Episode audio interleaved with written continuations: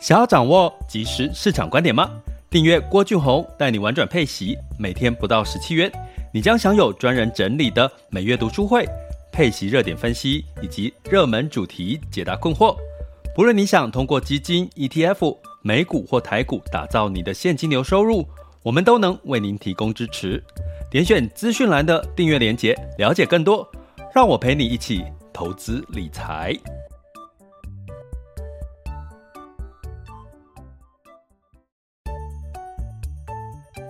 想要掌握即时市场观点吗？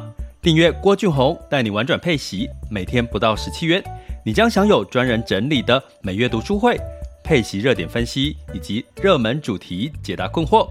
不论你想通过基金、ETF、美股或台股打造你的现金流收入，我们都能为您提供支持。点选资讯栏的订阅链接，了解更多。让我陪你一起投资理财。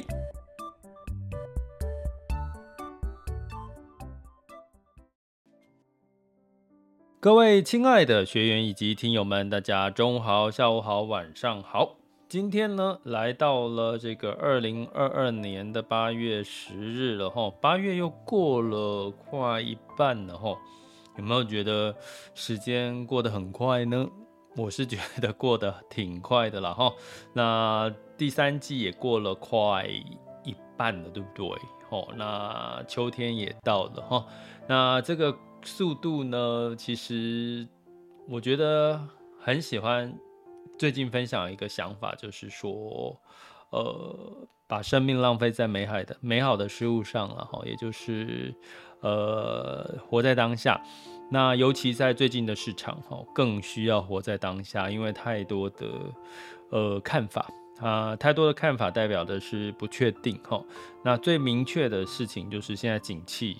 景气是在衰退的哈，那我最近又抽空呢看了一部这个呃这个动画影片叫《灵魂急转弯》，我不知道大家有没有看过这部《灵魂急转弯》这部片哈。那其实讲到后来呢，其实我也不知道，其实是也也是有人推荐我看的啦哈。那我看完之后，其实结论。因为我一开始不知道他演的结局会是什么，其实也是要大家就是活在当下哈，过程是比永远远比这个结果呃来得更重要哈。那灵魂急转弯就是在描述一个呃不得志的一个音乐家哈，爵士钢琴的这个音乐家，一直觉得他幻梦想要成为这个伟大的这个爵士音乐家哈，追求了一个未来的一个一个。目标其实是好事，对不对？可可是呢，在追求的过程当中，他被另外一个事事件，呃，就是一个影响了，然后让另外一个灵魂影响了，然后让他发现，其实活在当下过程才是最重要的一件事。姑且不论这件事情，我觉得看完之后我没有太大的感触，因为我觉得，诶。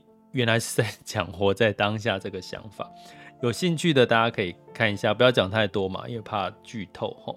那所以呢，呃，其实就像我们前阵子也有朋友跟我分享吼，今年的金曲奖最最大的特色呢，就是要叫叫大家做自己吼，做自己跟活在当下，你觉得有不同吗？好像也没有特别的不同，对不对？好，所以我其实呢，今天要跟各位先讲的聊闲聊的话题就是，就是活在当下这件事。在这么多纷纷扰扰的这个媒体的讯息情况下，你只能掌握的就是景气真的是在衰退了哈。那景气衰退，当然呼应到呃今天要讲的主题，台积电哈，这个股利配发二点七五哈。那其实哎，你会觉得二点七五算高还是低？它是每季配二点七五哈。换算下来呢，大概殖利率哈，股利的殖利率大概是二点一 percent 左右。好，那它其实是低，配息率是相当低的哈。那它会成为常态吗？好，然后又有什么观察的指标哈？今天我要跟各位聊一聊，其实从这边也可以衍生很多的一个话题了哈。那同时呢，也跟各位先呃预告一下，提醒一下。我们周一的这个全球本周市场盘势，因为会越讲越细节，哦，越讲越多 detail 的东西。所以呢，时间的关系，再加上它有些 detail 可能在比较开放性的这个 podcast 没有办法讲，所以我们会集中在给订阅学员，也就是我们的这个呃郭俊宏带你玩转佩奇的粉专社团，哈，做直播之后就不放上 podcast 哈。那也提醒订阅学员可以在社团里面回看回听哈。那其实。呃，就是这周一的这件事情会越来越重要哈。你要先看，比如说我们周一的本周市场盘是强调的，就是周三今天的这个七月份 CPI 的数据。那今天七月份 CPI 数据公布之后，我再跟各位讲看法哈。那可是呢，其实这段时间巧巧的、巧巧的升十四码的几率又上升，Fed Watch 升十四码的几率又上升到四十五 percent 了哈。也就是说，这个升息的压力又来了。这件事情跟台积电有没有关系？其实是有很大的关系哈。跟科技股有没有关系？也是有很大的关系哈。其实这这也是我们今天要论述的一个重点哈。那第二个，我们第周一的调整是这样哈，我们会。专属订阅学员所有哦，所以欢迎大家加我们订阅行列，点选 Mister Bus 的赞助方案以及各个平台的订阅链接，点下去哈。那我们订阅的方案的内容其实是相当丰富哈。最近有一位朋友写信来问说，有这个订阅内容里面有什么呢？是不是可以听 A B C D 一堆的东西？基本上我是觉得。订阅已经是一定的，呃，你可以吸收到很广泛的一些学习，不管是市场标的挑选技巧各类，其实都已经包含在里面。可是它可能唯一的，呃，如果你要硬要说它的缺点是什么，就是它比较没有办法很系统化的告诉你，哦，就是学习上面一个系统化。所以如果你需要学习系统化的一些。这个观念、技巧、市场判断什么的，那就是要到我们的网校 school 点 happy to be rich dot com，呃，学习初中高阶的这个课程，会让你比较有一个系统化。如果你是喜欢这种系统化、有逻辑性的学习的话，呃，你可以就是上初中高阶之后再回来订阅都可以，或订阅再回去这个初中高阶哈。那另外一个变化就是我们周五的部分，我们会以因为周五接下来周六周日会比较。轻松大，我要让大家放松心情，去享受周六周日，活在当下嘛。生生命就该浪费在美好的事物上，不是吗？好，这是我一贯的这个核心价值。所以，我们周五的部分。比较多会去谈一些心灵的东西，或者是一些呃比较偏心灵的东西，所以我把它定调叫做爱上每一天，爱上每一天，就是说，其实你只要爱上你现在每生活的每一天，其实你就会发现你过得很充实，而且你是活在当下。好，所以我们周五的部分会是比较偏软性的一些一些。看法，那心灵的部分跟财商有没有关系？当然有很大的关系啊！你必须要建立出自己的自信，建立出自己的看法，不要被这个市场媒体这些所有的讯息影响，找出自己的一套一套很客观的理论，你才能够在市场上面做出最适合的判断、最恰当的判断，让你这个提高投资胜率。哈，这个的判断。所以呢，我们会在这个一到五的这个。部分去做一个这样的调整哈，先在这边提醒一下大家。好，那我们进入到今天的主题哈，台积电。那我在这个昨天哈也被一位朋友哈也学员问到说，哎呀，这个台积电呢，这个有开始哦，开始在做员工认股。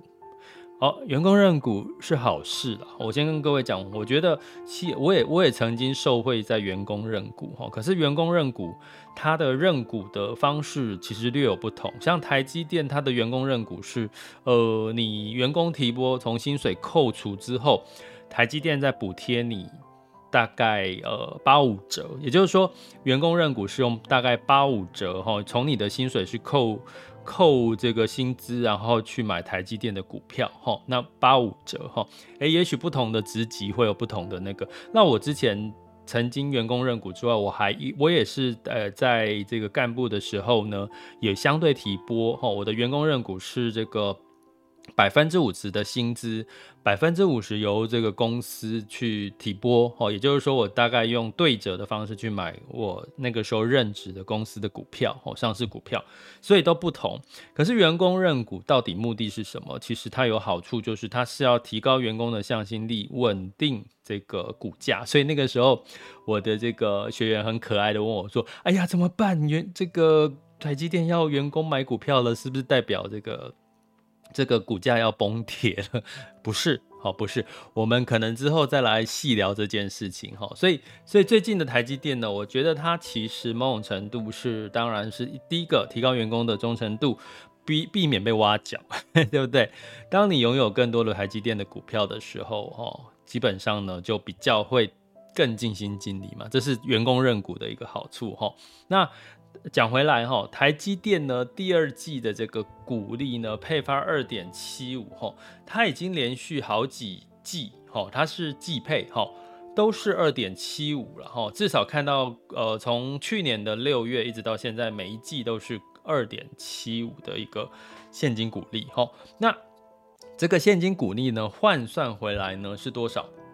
因为四季嘛，四季你把它以现在的股价去换算回来，大概是二二点，哎，我刚刚有算了一下，应该是二点一左右了哈。就是你怎么算呢？你就二点七五四 G 乘以四，再除以现在的股价，哈，换算出来就是它的这个殖利率大概二点多哈。那这个二点多的意义在哪里？我假设是因为因为我没有我刚刚那个数据我回不去了哈，我那个手机现在正在直播，但是我跟你讲，我印象中是在二点一，至少是低于低于呃三。个 percent 以下，那这到底呼应了什么呢？其实我们去看一个数据哈，十年期美债殖利率是二点七九一九，今天现在当下十年期美债殖利率二点七九一九，所以这就是回到我们之前讲到的说，说我今天买台积电的股票，我赚到的股利是二点一，是比什么？比十年期美债殖利率二点七九一九来的低，所以呢，就会有一些资金认为说，那我干脆就去买这个是，我就去买公债就好啦。我如果要赚这个利息的话，我买公债，我现在可以赚到二点七九一九的利利率配息率。可是我买台积电，不止股价波动变大了哈，不管是政治地缘因素，或者是呃供应链中断各式各样的因素哈，所以所以就会造成的这个。股价的波动变大，股利率偏低哈。那等一下我们要讲这个配息率偏低，是不是变成台积电的常态？好，我们会来聊一下。那你会说，哎、欸，这个是台积电的特质吗？我跟各位讲，我们对比苹果，我们来看苹果哈。苹果呢，在二零呃，它大概是一对它也是季配哈。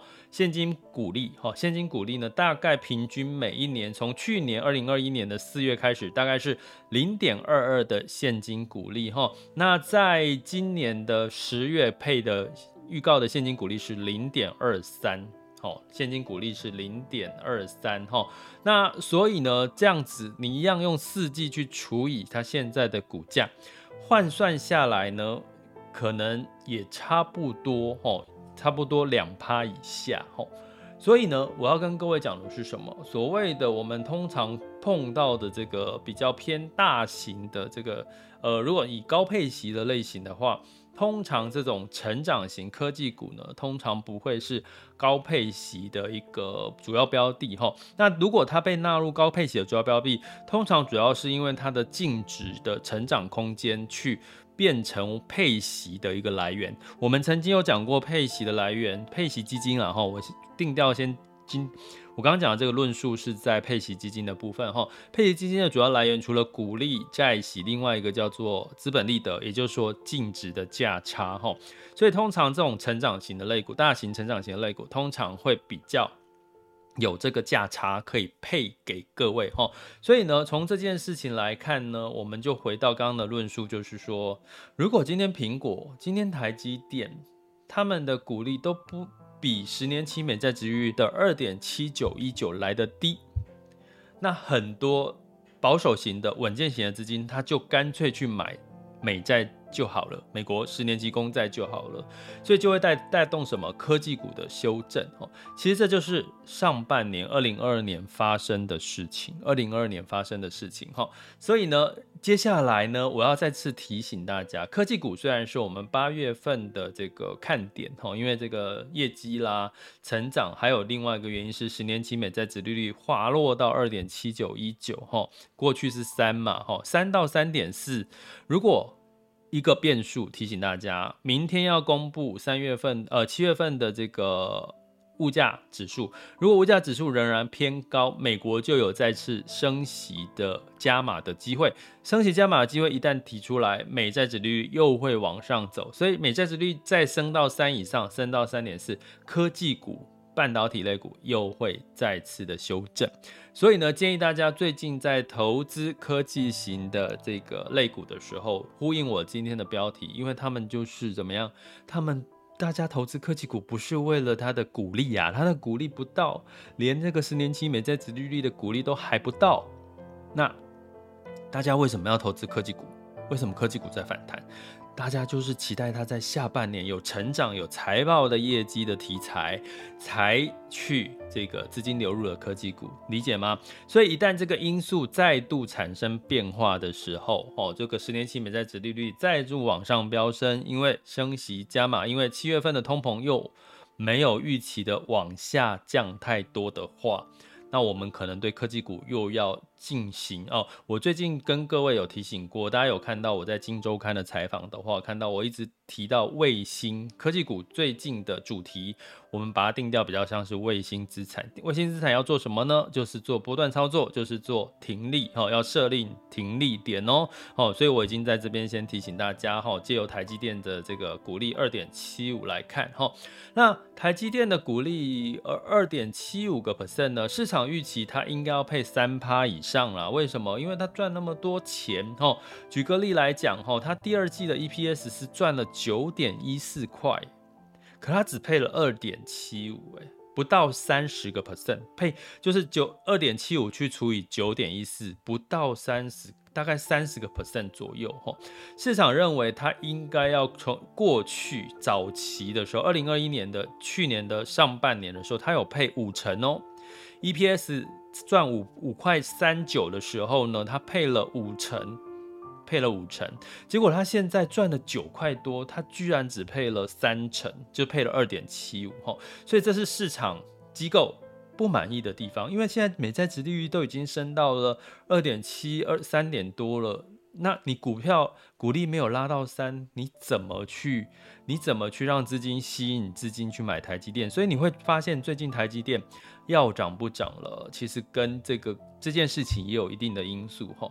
那所以如果今天台积电说股利拉到三块钱。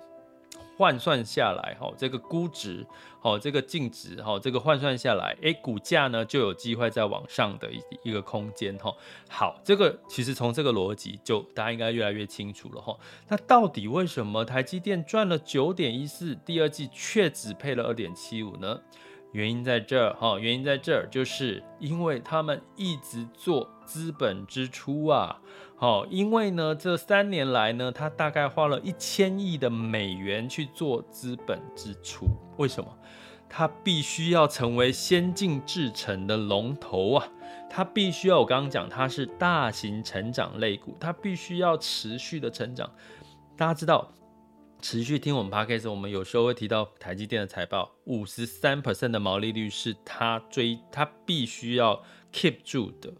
他不 keep 住的话，这个法人机构会给他不好的看法，也就是说，哎呦天呐，台积电你现在这个贷款，它的那个你知道它的负债比是很高的哈，台积电负债负债比是高的，再加上呢，呃，它的这个呃整体的这个三年的一千亿美元的资本支出哈，那你如果又不赚钱，那台积电恐怕会。让很多的机构失望，所以呢，他必须，而且他要拼现金哦。大家，我之前有跟各位大家有印象有提过，台积电呢，最近对于他的这个下游哦，跟他下订单的客户说，你要几乎是 TT 哈，也就是所谓的现金交易哦，它需要大量的资金周转哦，所以毛利率一旦降下来，其实机构市场是会担心害怕的哈。所以呢，它需要什么？我现在赚了九点一四 percent 的 EPS。诶，呃，九点一四块钱的 EPS，可是我花了很多钱在做资本支出啊，大量投资先进制程，哈，所以台积电的地位是没有问题的。在目前的纷纷扰扰的干扰、晶片法案各式各样的看法，我要跟各位讲，先进制程受到的影响是最低，因为大家都需要依赖台积电。但是在这边顺便跟各位提，其实我之前也有提过。成熟制程相对来讲就比较辛苦了，它会面临到各个国家的竞争，齁，所以先进制程跟成熟制程在这段时间大家可能要分清楚。如果你分不清楚的话，诶，我有讲吗？订阅学员，我应该有讲过吧？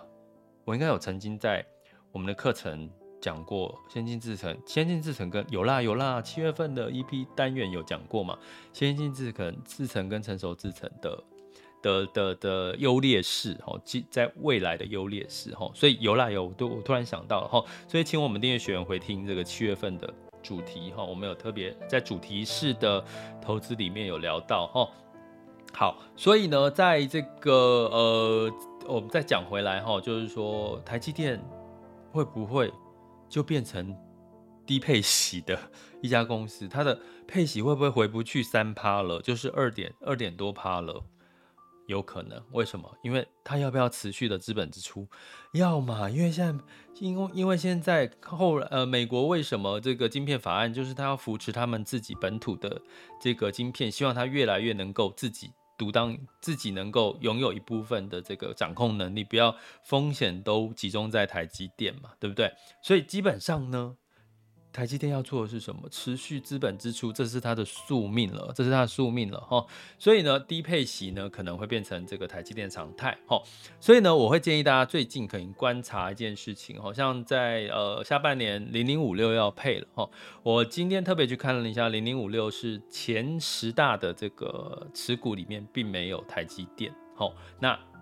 呃，今年下半年可能零零五六哦，先跟各位提一下，它的配息率应该再加上台股下跌修正哈，今年以来的台股下跌修正，它的配息率可能会蛮高的哈，就是它的配息金额除以它的这个本这个净值，所以可能在接下来零零五六又会变成一个话题哈，我先跟各位提醒哈，那当然我可能会讲一集，然后在什么时候讲，我再抓一下时间哈，所以。你如果我们是玩转配息哈，你要高配息、高殖利率，你除了赚配息之外，你可能要留意呃，我们刚刚讲到零零五六，你当然它台积电就不在这个高配息的这个标的的呃持股里面的前十大，可是呢，你可能要留意一下下半年。台股，我刚刚讲活在当下，景气是在衰退的哈，所以其实你还是要把除了配息之外，还是要把净值的波动考虑进去哈，这个我们之后再讲哈。所以第一个我要讲这个资本支出。是这个呃，造成这个台积电哦，之所以这个配息可能不太容易再上得去的一个原因哈。那第二个原因是什么？你可能台积电呢会受到什么影响？就我刚刚讲的哈，除了资本支出会带来毛利率的这个呃，市场关注它毛利率会不会下调或者是上升哈，对它的这个多利多跟利空。第二个第二个指标就是。这个十年期美债殖利率，如果万一再往上升到三到四，那什么情况？美十年期美债殖利率会再往上升到三到三点四呢？就是如果万一通膨下降的不如预期，升息的几率加码的几率再升的时候，那可能又是下一波修正的机会，因为。我今天放在十年期美债殖利率，我就有三个 percent 到三点四 percent 的这个殖利率。好，我们殖利率如果听不懂的话，就是我赚三个 percent 到三点四个 percent 这样的一个概念的话，那我都而且十年期美债殖利率没有风险嘛？那我今天投资台积电，我要忍受台积电的净值波动的风险，它有没有赚钱的风险？我还只有拿到。不到三个 percent，二点多 percent 的这个配息，我还要什么？我还要被扣税，对不对？股利所得是我们所得税里面的盈利所得，我要被扣税。那相对来讲呢，对台积电好就会是一个比较不利的状况。所以这两个指标将会是台积电股价方向的这个关键。好，我我们从这两边来判断这个逻辑。第一个，十年期美债殖利率。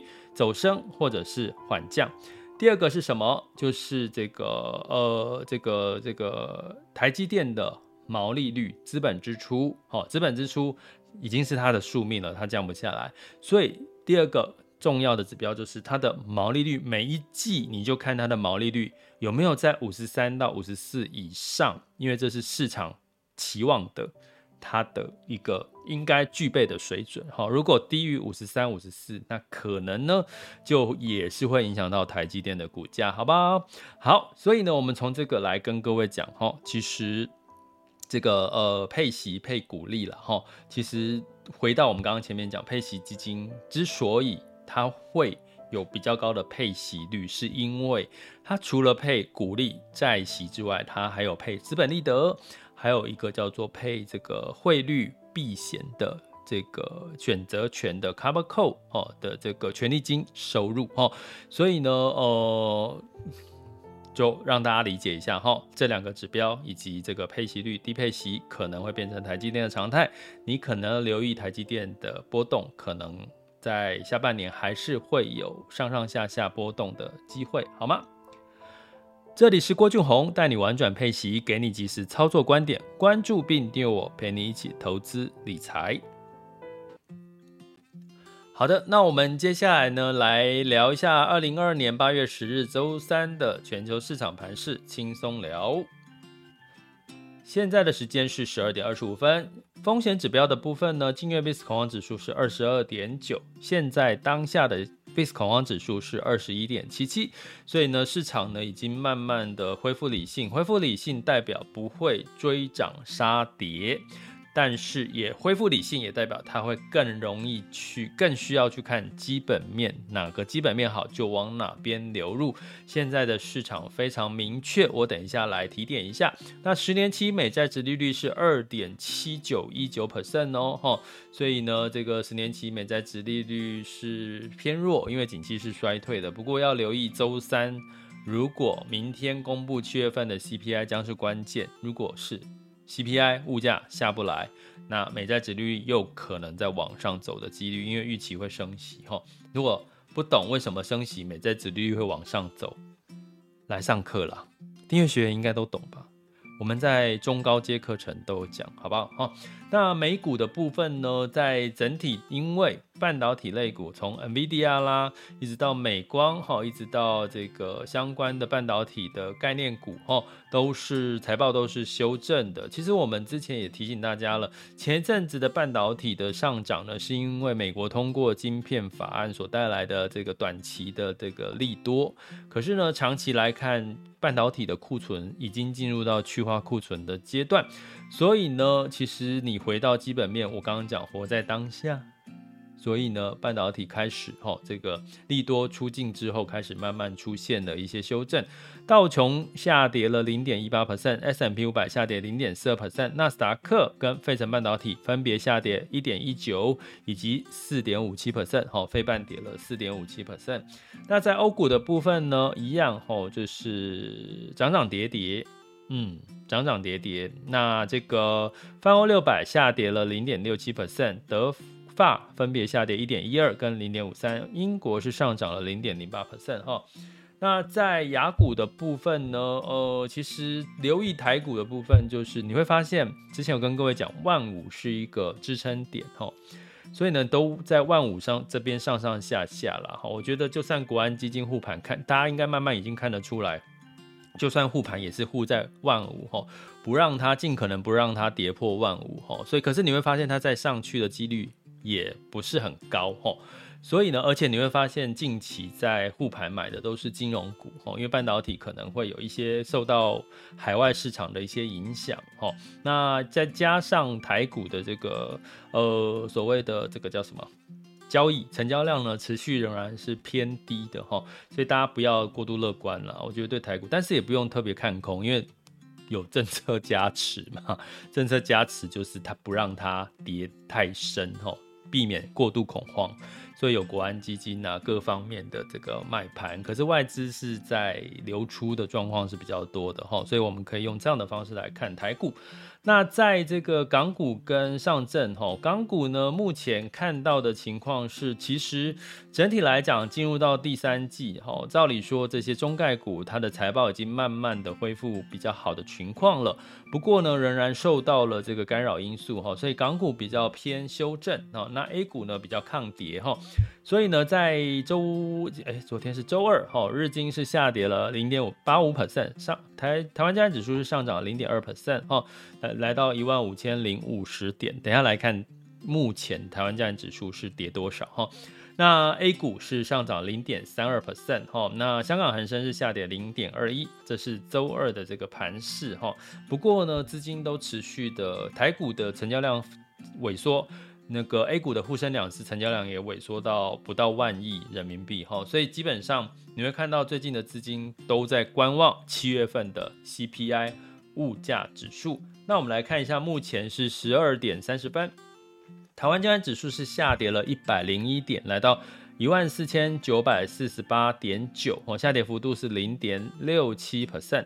那柜买指数是下跌零点六 percent 哦。那今天的涨幅就都涨在金融股，很明显的 就是买盘都买到，就是说，呃，如果你假设推论一下，国安基金是去护这个，因为你要护大型全值股。指数才会漂亮啊，你懂我意思吗？你去买中小型的类股，指数不会突然拉上来，你一定是买台积电或者是大型的权值股。所以，可是你看最近的这个半导体的这个波动哦，所以资金都会拉抬在金融股上面，很明显哦，金融股呃。今这两天的表现都还不错，好，不过成交量目前来到一千三百多亿而已哦，哦，台湾加权指数哈，其实是很偏少的哈，所以大家真的是不要要谨慎，好，要乐呃不要过度乐观。